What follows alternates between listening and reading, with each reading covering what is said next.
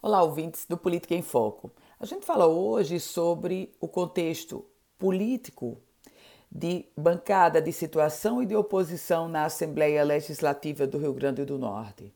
Isso porque esse cenário voltou a ser evidenciado esta semana, quando a Assembleia Legislativa do Rio Grande do Norte, o plenário daquela casa, seguindo a mesma posição das comissões de Justiça e Redação e Finanças e Fiscalização, e o plenário da Casa Legislativa rejeitou o veto parcial do governo do estado para as emendas aprovadas em plenário lá em outubro. Aliás, os deputados derrotaram o veto da governadora Fátima Bezerra feito à Lei de Diretrizes Orçamentárias, a LDO, a LDO que serve de base para a elaboração da Lei Orçamentária Anual.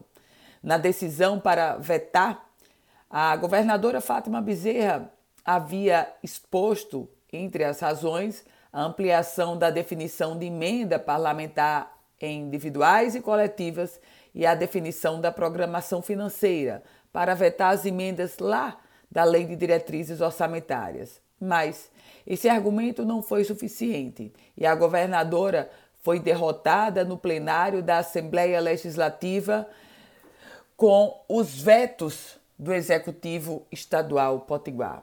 Meus caros ouvintes, não vou aqui discutir o teor dessas matérias, mas discuto o comportamento do plenário da Assembleia Legislativa que expõe, mais uma vez, a governadora Fátima Bezerra tem uma base extremamente frágil no plenário daquela casa. O deputado Jorge Soares é o líder, mas não consegue construir a unidade dentro dessa bancada. Tanto assim que a governadora foi derrotada nas suas emendas. E um aspecto que chama atenção: agora que ela está rompendo a primeira metade do seu mandato, e ainda na primeira metade já sofre grandes derrotas na Assembleia. Eu volto com outras informações aqui no Política em Foco com Ana Ruth Dantas.